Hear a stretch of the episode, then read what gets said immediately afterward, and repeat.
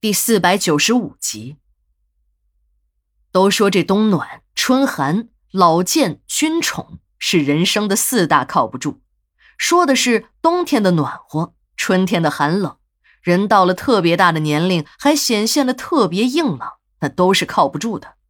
因为无论是冬天里的暖阳，还是陡峭的春寒，都不能改变天气冷暖的大趋势。人的生老病死也是这个道理，君宠。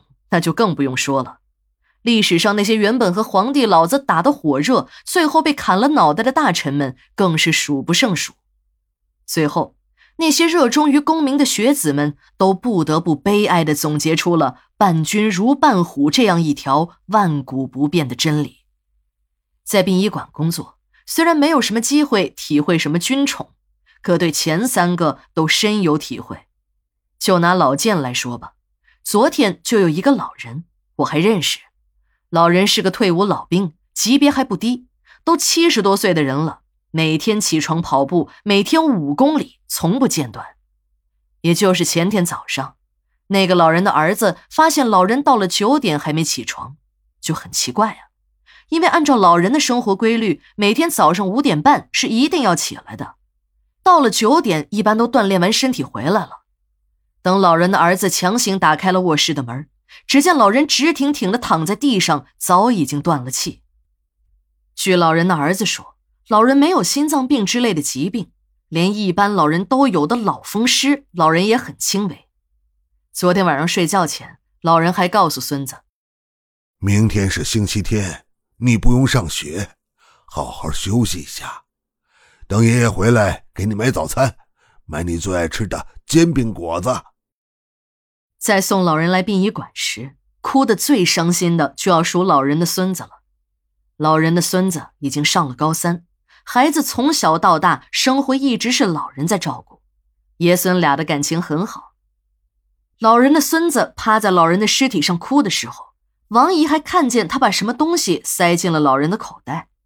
等老人的孙子被人拉出了停尸间，王姨便上去检查，一看是几个还热乎的茶叶蛋。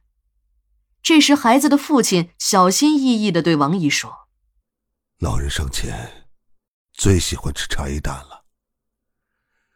孩子一直吵着自己要学会煮茶叶蛋，好给爷爷露一手，让爷爷尝一下自己的手艺。可等孩子学会了，老人却没有了这个机会。这几个茶叶蛋是孩子用了很长时间煮好的，说要让爷爷带着。”路上吃。每天像这样生离死别的故事都在殡仪馆里轮番上演着。虽然生者和逝者已经被阴阳阻隔，可这人间的真情是无论如何也阻隔不断的。人世间也正是由于有了爱，这生活才会变得多姿多彩。前些日子经历了一段时间的反春寒，很冷，温度甚至于降到了冬季的水平。这春寒虽冷，但毕竟阻挡不住春风温暖的脚步。这几天天气逐渐好转，温度也有了大幅的升高。当然，我说的大幅度升高也不是特别热，只是不像之前那样滴水成冰了。我们在停尸间里忙活，没有那么冷了，工作起来也很方便。毕竟。冲洗意外死亡尸体身上的血迹时，再也不用担心水流到尸体的表面就会结冰的情况了。经人证实，老金的儿子小金的确是有一些不正常。这个孩子从小没了娘，老金也不怎么管他。爷爷奶奶年龄大了，身体又不好，想管他也是心有余而力不足。一个本来就有点傻愣愣的孩子，再没人管束，结果就成了现在这个样子。街道上也曾经帮助过这个问题孩子，还给他联系了一所技校，学了几年也没有什么成效，最后便和社会上的一些小青年混在了一起，还不时的干点小偷小摸的勾当。要说老金不想管他，老金便会大喊冤枉。自从孩子的娘失踪以后，小金就坚定的认为是老金害死的，父子俩的关系也一天比一天紧张。最后发展到了只要见了面就会吵起来的程度。